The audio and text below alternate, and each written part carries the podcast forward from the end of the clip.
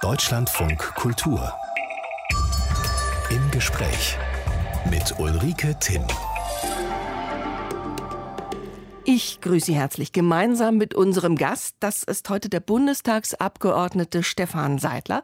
Er ist fraktionslos, vertritt für den SSW, den Südschleswigschen Wählerverband, als Einzelner unter 736 Abgeordneten die Interessen der Minderheiten von Dänen und Friesen. Kommt aus Flensburg. Ich komme selbst aus dem Norden und habe mich schon auf die Begrüßung gefreut. Moin, Herr Seidler. Moin, moin. Herr Seidler, obwohl, war das überhaupt stilecht, wenn Sie in Flensburg über den Wochenmarkt gehen oder in Ihrer dänischen, auch ferneren Bekanntschaft einfach Leute treffen? Äh, sagen die dann Moin, Herr Seidler, oder sagen die Stefan? Die meisten sagen Stefan, aber Moin wird auf jeden Fall gesagt. Der Däne duzt durchgehend? Wir duzen durchgehend. Es gibt äh, nur eine Person, die nicht geduzt wird. Oder mehrere dann in diesem Fall. Das ist das Königshaus. Die Königin lässt sich nicht duzen. Was sagen Sie zu der?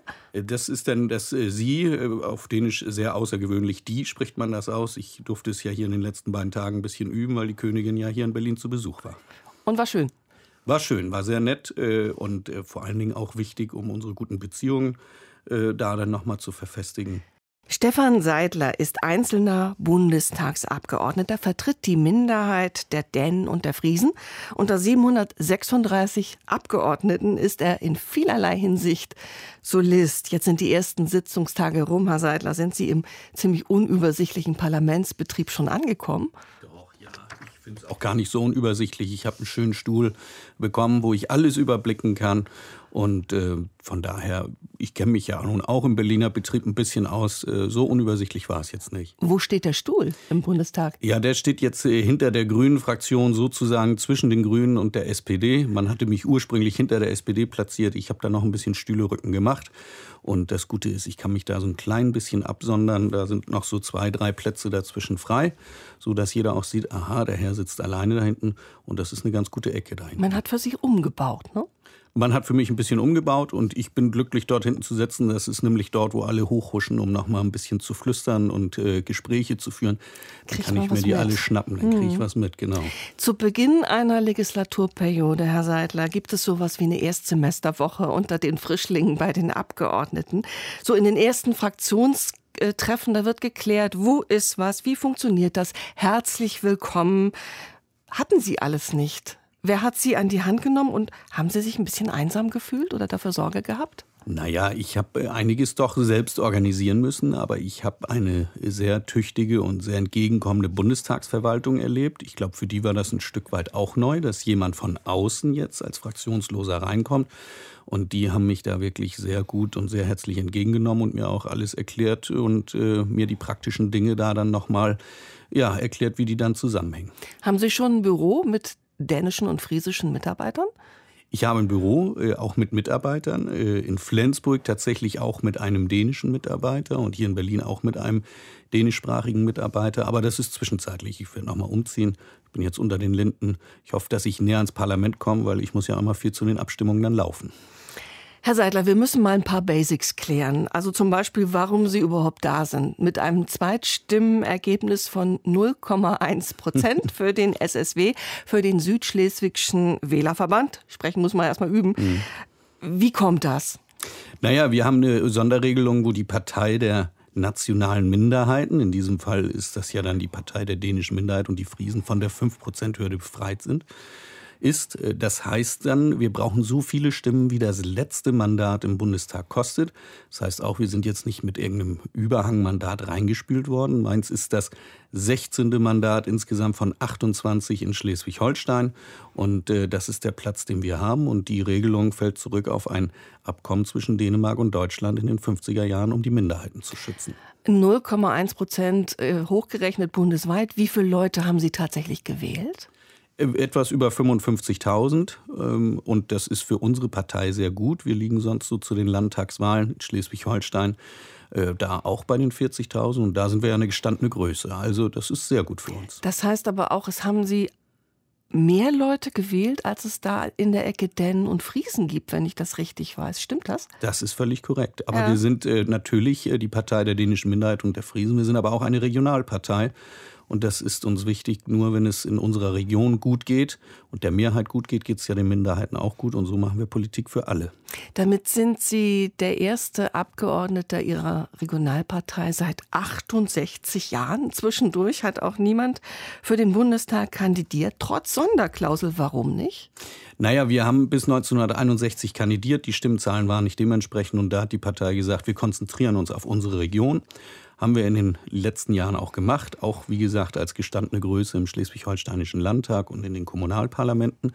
Aber eben weil wir uns so auf die Regionalpolitik konzentriert haben, haben wir herausgefunden, dass wir da oben im Norden leider viel zu oft zu kurz kommen. Und deshalb wollen wir, sind wir jetzt in Berlin, um das zu ändern.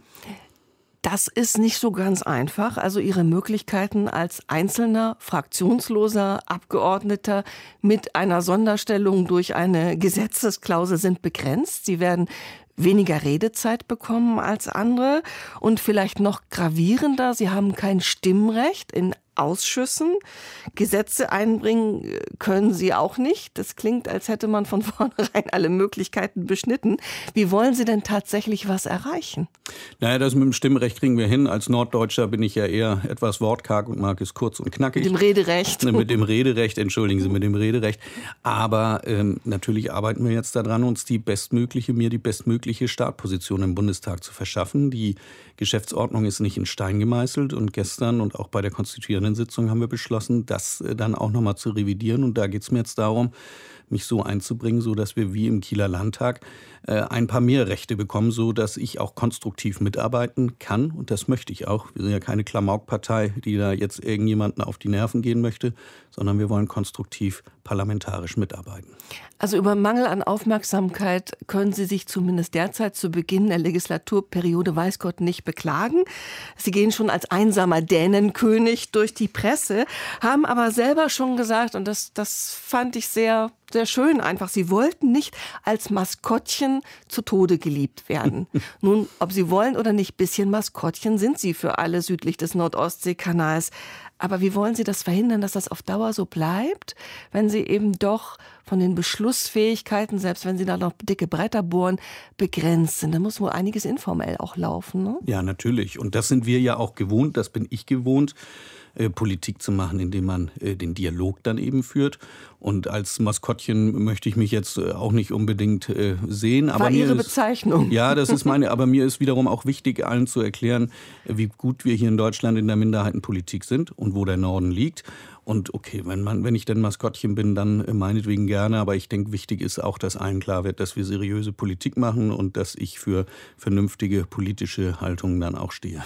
Und das Gebiet, in dem Sie zu Hause sind und vor allem, für das Sie vor allem arbeiten, wir, wir beschreiben es nochmal, das ist praktisch der nördlichste Zipfel von Schleswig-Holstein. Genau. Mhm der mal dänisch war und wo eben eine ganze Anzahl von Dänen leben. Haben Sie zwei Staatsbürgerschaften von Kindheit an? Ich habe zwei Staatsbürgerschaften, ja. Das ist aber eigentlich im Landesteil Schleswig für die Mitglieder der dänischen Minderheiten nicht üblich. Die meisten haben den deutschen Pass.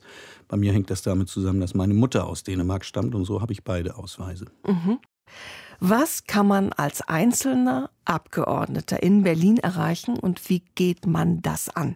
Das kann unser Gast, der Bundestagsabgeordnete Stefan Seidler, jetzt vier Jahre lang austesten. Er vertritt mit einem einzelnen Mandat die Minderheit der Dänen und der Friesen. Herr Seidler, was haben Sie sich denn vorgenommen? Was steht ganz oben auf der Agenda?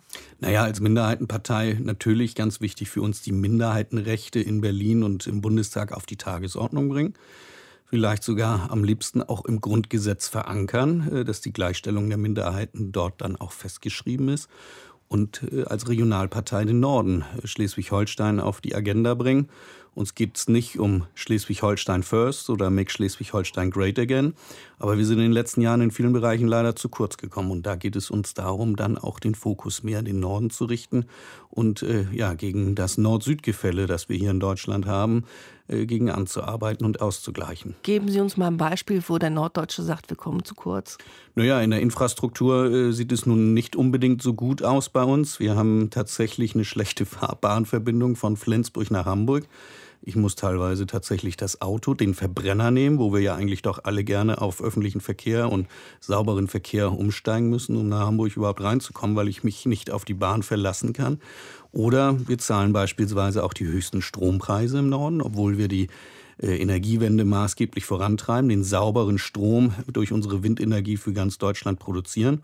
Und weil die Infrastruktur so viel gekostet hat, müssen die Schleswig-Holsteiner und Schleswig-Holstein die höchsten Strompreise zahlen. Und da wird dann Stefan Seidler künftig zumindest den Finger drauflegen, egal ob er dann wirklich Einfluss nehmen kann oder nicht, aber Einfluss nehmen durch informelles auch Gespräch. Schön und gut, Herr Seidler, aber wenn jemand sagt, was brauchen wir im Jahr 2021? Noch eine Extravertretung für die Dänen und die Friesen, also die größte Minderheit in Deutschland sind inzwischen längst die Türken. Was sagen Sie dem? Wieso dieser Extrastatus mhm. noch mit Beschlag belegen? Naja, es gibt da eine Unterscheidung, die man auch klar machen muss äh, bei den Minderheiten. Ähm, die dänische Minderheit und die Friesen, die Sorben übrigens auch, sind ja eingesessene, beheimatete Minderheiten hier, die äh, auch hierher gehören und schon immer hier waren. Äh, viele Einwanderer, die hier zugewandert sind, sind auch Minderheiten, mit denen wir es natürlich auch gut meinen. Aber äh, für nationale Minderheiten, wie es nun mal so heißt, wie es die Dänen oder die Friesen nun mal sind, ähm, wenn man sie möchte, muss es auch Sonderrechte geben. Und äh, ich glaube, der dänischen Minderheit geht es gut, aber den Friesen nicht unbedingt. Und da müssen wir kämpfen. Die sind auch seit Jahrhunderten eben verankert in der Region, nicht, nicht seit Jahrzehnten. Auch die Sorben sind seit Jahrhunderten Korrekt. verankert in ihrer Region, in der Lausitz. Aber ich meine, für die Sorben sind Sie für die jetzt auch zuständig. Das naja, wir arbeiten mit allen Minderheiten zusammen, übrigens mhm. auch mit den Sinti und Roma, die hier in Deutschland beheimatet sind. Äh, aber natürlich als SSW in erster Linie für die, für die dänische Minderheit und für die friesische Volksgruppe. Dann gucken wir da mal hin, gucken wir mal in Ihre Region nach Flensburg und Umgebung. 25 Prozent der Leute sind da Dänen. Wie bemerkt man das im täglichen Leben? Wie bemerkt man da ein dänisches Leben? Ja, Sie können ein komplett dänisches Leben in Flensburg führen, wenn Sie möchten. Wir haben in der Region etwas über 45 dänische Schulen und Kindergärten, unsere eigenen Kirchen, unsere eigene Zeitung, unsere, äh, ja, unser eigenes Leben, eine Infrastruktur, wie die Gesellschaft sie nun mal hat, aber auch verwoben und verflechtet in die deutsche Gesellschaft. Und das ist ein sehr schönes Miteinander und Füreinander bei uns in der Region, das zu Schleswig-Holstein und zum Norden auf jeden Fall auch dazugehört. Sie sagen auch manchmal, Sie wollen skandinavische Werte verankern, auch jetzt in Berlin darüber sprechen. Was genau meint das für Sie, skandinavische Werte? Ich denke, das ist hier in den letzten Tagen auch deutlich geworden, dass viele nach Skandinavien gucken, wenn es da um Gesellschaftslösungen geht. Äh, wenn wir uns beispielsweise die Digitalisierung anschauen, ist äh, Dänemark uns dort Lichtjahre voraus. Äh, das sind Werte, das sind aber auch politische Dinge, die wir hier gerne auch etablieren möchten. Man muss nicht immer das Rad neu erfinden. Man kann sich auch ein Stück vom Norden abschneiden und es eigentlich ähnlich machen, gerade wenn es um Digitalisierung geht, Bürgerbeteiligung, Verwaltung. Es gibt ganz viele Bereiche, wo die Skandinavier und die Dänen Vorreiter sind und das nehme ich gerne mit nach Berlin. Ein Beispiel äh, gerade aus diesen Tagen. Die dänische Königin ist aus, auf Staatsbesuch in Deutschland. Mit ihr ein großes Team von Gesundheitsexperten. Die wollten sich in der Charité über ein paar sehr spezielle medizinische Verfahren informieren, die es so in Dänemark noch nicht gibt, haben aber ihrerseits gestaunt, dass es in Deutschland noch Faxgeräte gibt ja. und dass Ärztinnen und Pfleger also stundenlang mit Dokumentationen beschäftigt sind und Akten hin und her tragen. Weiß man in Dänemark noch, was das sind, Akten? Ich Nein, übertreibe das, so ein bisschen. Das weiß man wirklich kaum noch. Das Ganze ist digitalisiert und man schüttelt auch wirklich sehr über äh, das Faxgerät oder mit dem Kopf über das Faxgerät. Äh, das gibt es so in Dänemark auch nicht. Aber äh, gerade da im Bereich Gesundheitstechnik, Life Science und dann kombiniert mit Digitalisierung sind die Dänen wirklich äh, Spitzenreiter weltweit. Und ich denke, das ist wichtig, dass wir uns auch hier in Deutschland dann überlegen, was können wir aus Dänemark mitnehmen und auch hier umsetzen in diesen Bereichen. Ich habe das mal probiert, ohne Dänisch zu können. Ich bin auf borgert.dk gegangen. Das ist das dänische mhm. Bürgerportal. Da kann man also wirklich alle mhm. Formalitäten abwickeln. Und wer zu Hause Ratten entdeckt hat, kann sich sofort umgehenden Kammerjäger bestellen. Sehr erstaunlich für Deutsche, besonders für Berliner. Da können die Großen von den Kleinen noch eine Menge lernen. Andererseits muss man vielleicht auch sagen, ist bei knapp sechs Millionen Dänen vielleicht auch alles ein bisschen einfacher? Ja, natürlich. Auch äh, dadurch ist das Vertrauen der Bürger auch äh, etwas höher, auch in die, in die Behörden und auch in die Digitalisierung insgesamt. Aber wie Sie sagen, man kann durchaus vieles lernen. Also da kann man seine Steuererklärung wunderbar online an die Behörden schicken und ganz vieles anderes machen, seine äh, Gesundheitsjournale und so weiter äh, dann sehen, einsehen und generell der gesamte Dialog läuft mit den Behörden dort dann auch äh, digital und für diejenigen, die es nicht mögen und nicht können, auch in sehr flachen Hierarchien und im direkten Miteinander. Auch da können wir viel von den Dänen lernen.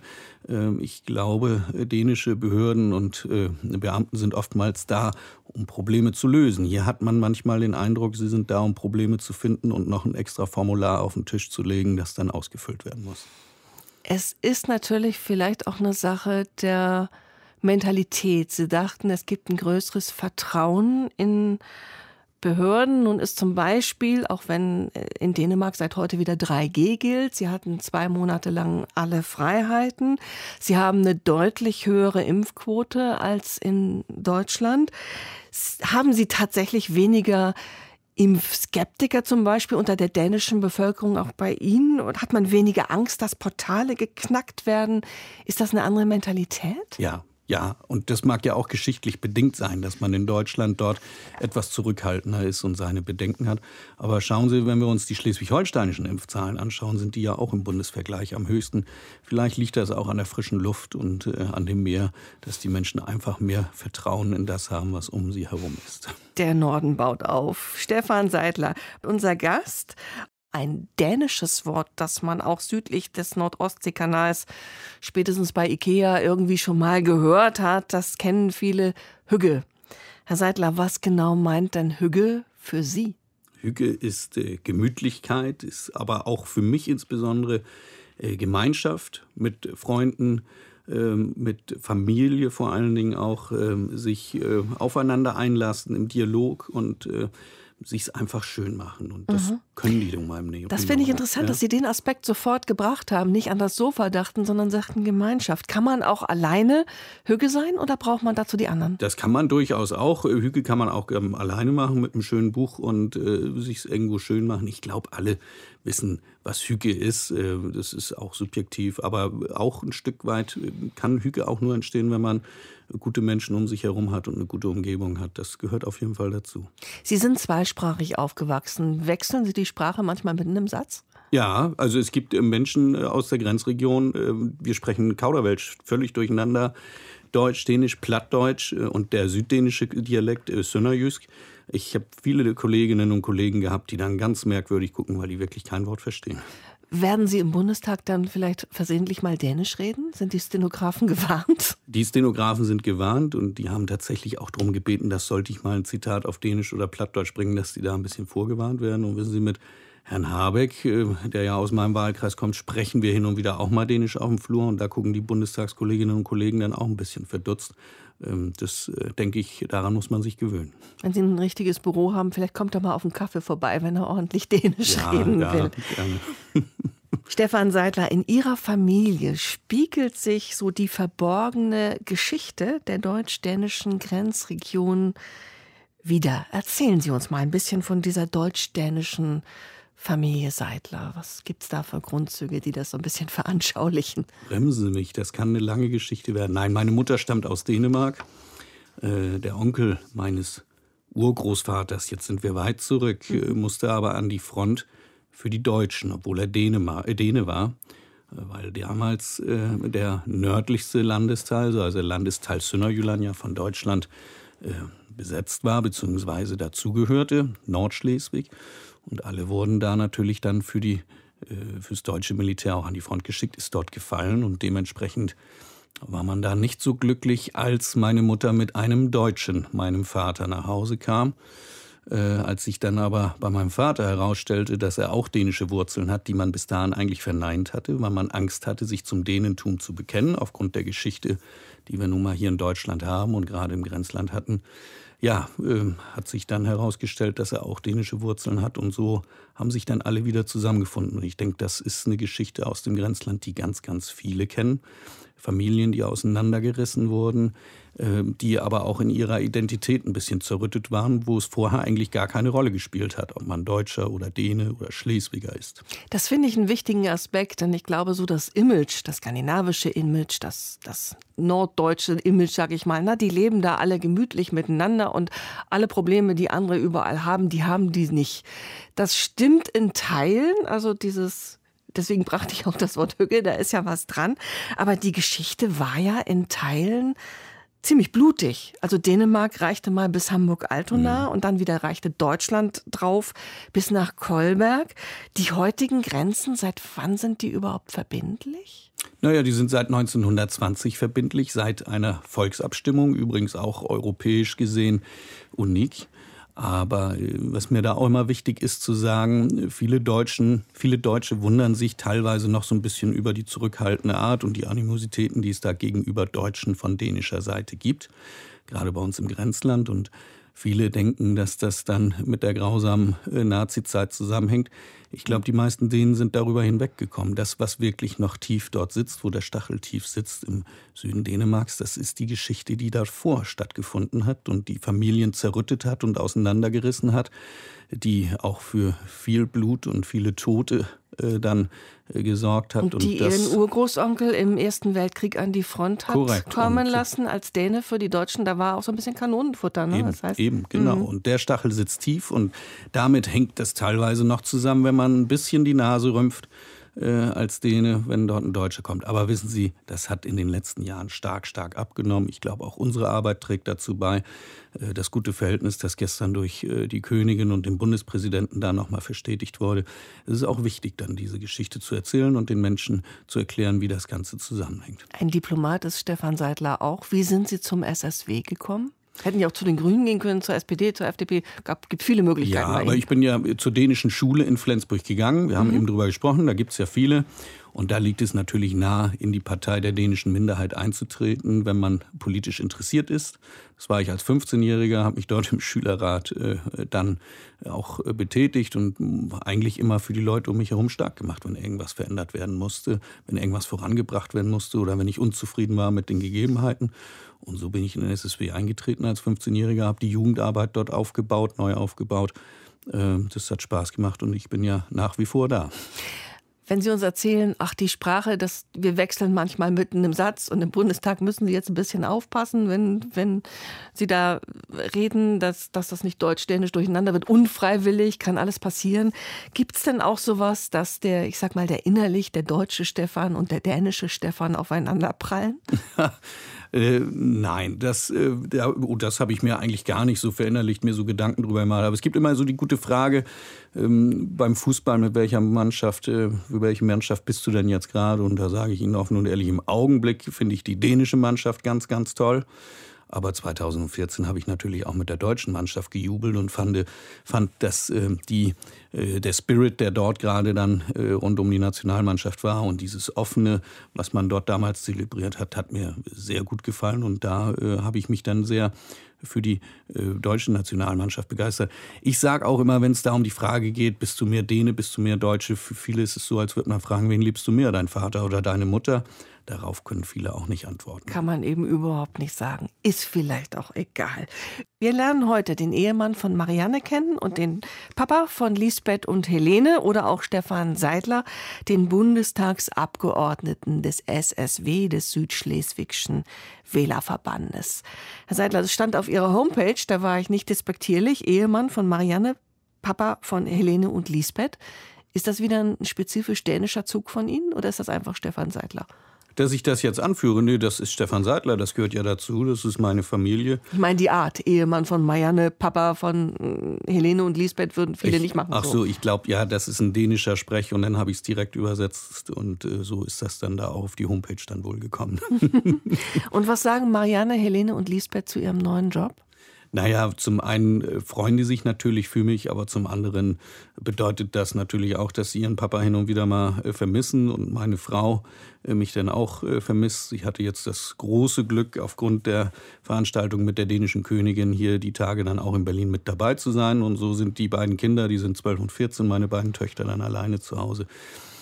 ähm, die müssen schon einiges aushalten dafür, dass ich mich hier in Berlin für unsere Region und für unsere Minderheiten stark mache.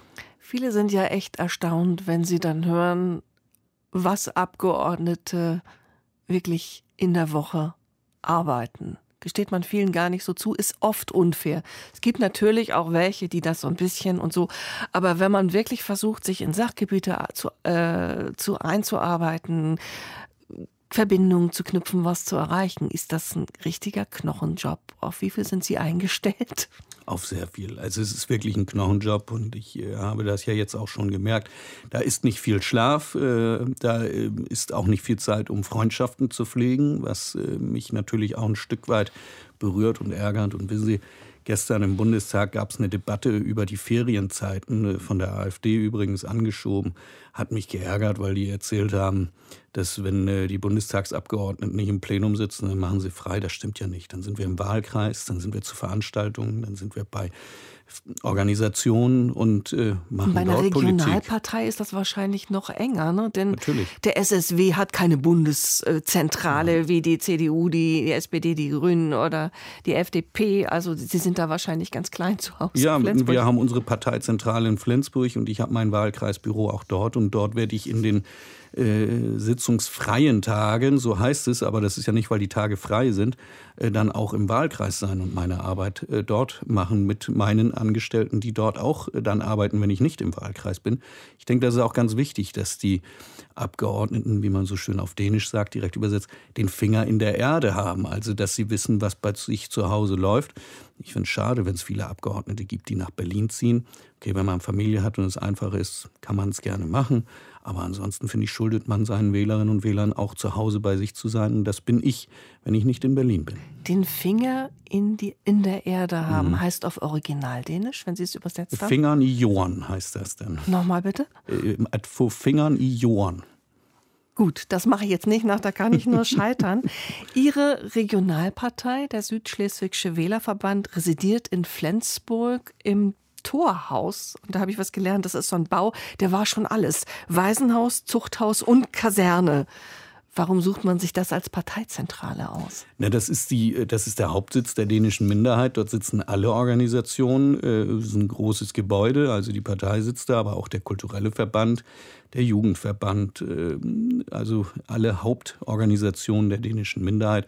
Und natürlich ist es auch wichtig, dass man da äh, Synergien schafft, indem man gemeinsam an einem Ort ist. Und wir sind traditionell immer dort gewesen. Das Haus ist aus den alten Mauersteinen des Schlosses Duburg, was in Flensburg mal stand, gebaut. Und das war ja natürlich dann zu seiner Zeit im 12. Jahrhundert ein dänisches Schloss, wie so viele übrigens in der Region. Aber Waisenhaus, Zuchthaus und Kaserne, da ist man im historischen Gemäuer. Ja. Ähm, Sie sind, wir reden so viel über die Dänen. Sie sind auch zuständig für die Friesen. Die wohnen da doch gar nicht so, oder? Na, die Friesen Ostfriesen, wohnen, Westfriesen, Nordfriesen. Das sind die Nordfriesen, die Friesen an der ja. Westküste, auf den Inseln.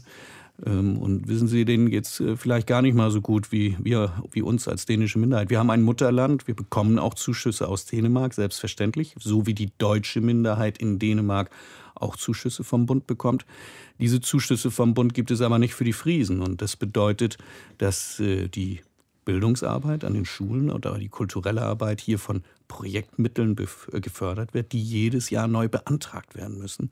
Und äh, das kann schon mal sehr schwierig werden. Und einige müssen sich da auch einen Kredit aufnehmen, weil sie nicht wissen, ob das Geld auch rechtzeitig kommt. Und auch da wollen wir uns dafür stark machen, dass es da eine solide Grundfinanzierung für die friesische Volksgruppe gibt. Denn möchte man eine friesische Volksgruppe in Deutschland haben, dann finde ich, sollte man in Deutschland auch voll und ganz dazu stehen und eine solide Finanzierung dann schaffen. Vertreter der dänischen und friesischen Minderheit, Sie haben es vorhin kurz angesprochen, es gibt zwei, so ich sag mal, staatlich anerkannte, weil seit Jahrhunderten äh, in ihrer Region verankerte Minderheiten. Das sind zum einen die Sorben und zum mhm. anderen die Sinti und die Roma.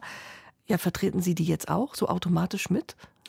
Ich denke schon. Ich sehe mich als Vertreter aller nationalen Minderheiten und mit den Sorben haben wir eine sehr gute Zusammenarbeit und mit Sinti und Roma auf jeden Fall auch. Aber wie halten Sie denn da so Kontakt? Das geht doch nicht so spontan wir wie haben, bei Ihnen Wir haben unsere Wochenmarkt. gemeinsamen Gremien, äh, Ja. wo wir uns regelmäßig treffen. Wir haben hier in Berlin ein Minderheitensekretariat, äh, das dort auch die Interessen der Minderheiten hier dann vertritt. Die freuen sich natürlich da auch, jetzt jemanden im Bundestag zu haben, der dort äh, diese Probleme, die es bei den Minderheiten gibt, dann auch direkt ansprechen kann. Sie möchten das am liebsten im Grundgesetz verankern. Das macht sich natürlich immer gut. Äh, Im Grundgesetz das verankert wissen. Aber so jenseits von Grundwerte-Lyrik, was bringt das? Was würde das bringen, wenn Sie das durchsetzen können? Ja, wie eben gesagt, also ähm, wir haben ein Beispiel gehabt, äh, als äh, es den Digitalpakt der Bundesregierung gab, wo alle Schulen mit PCs und äh, digitaler Infrastruktur ausgestattet wurden, dass man die Schulen der dänischen Minderheit vergessen hat. Einfach vergessen. Vergessen. Wir haben Situationen bei uns in den Kommunalparlamenten, wo es Schülerbeförderung gibt, wo die dänischen Schulen auch vergessen werden. Das ist das eine. Ich habe eben über die Friesen gesprochen, die keine Grundfinanzierung haben. Darauf muss man sich auch berufen können. Aber wenn wir jetzt beispielsweise nochmal auf die Sinti und Roma eingehen, die wirklich hier im Alltag sehr viel Diskrimination erleben, dann denke ich, ist das auch nochmal sehr, sehr wichtig, dass die einen Punkt haben, auf den die sich berufen können, wenn es darum geht, gegen Diskrimination und Antiziagismus äh, anzugehen. Ich finde das so klasse, dass Sie im Flensburger Stadtteil Weiche groß geworden sind. Da kann man immer die Weichen stellen, haben dann in Dänemark Politikwissenschaft studiert, sind immer so ein Grenzgänger auch beruflich gewesen, waren der Zuständige für mehrere schleswig-holsteinische Regierungen, der immer so die Kontakte äh, geknüpft hat, Kopenhagen, Kiel und eben auch unter den Leuten. Also so informelles, das kennen Sie, da kommen Sie gut klar, das werden Sie auch brauchen als Einzelkämpfer im Bundestag, gute Beziehungen. Welche Charakterzüge von Stefan Seidler sind da wichtig?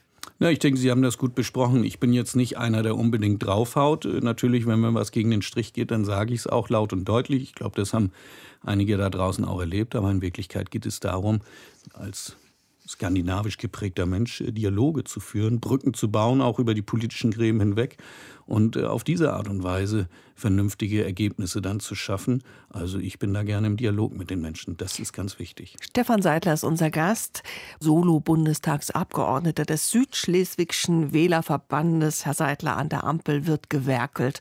Mit SPD und Grünen haben Sie in Schleswig-Holstein sogar Regierungserfahrung, vier Jahre lang, bis 17.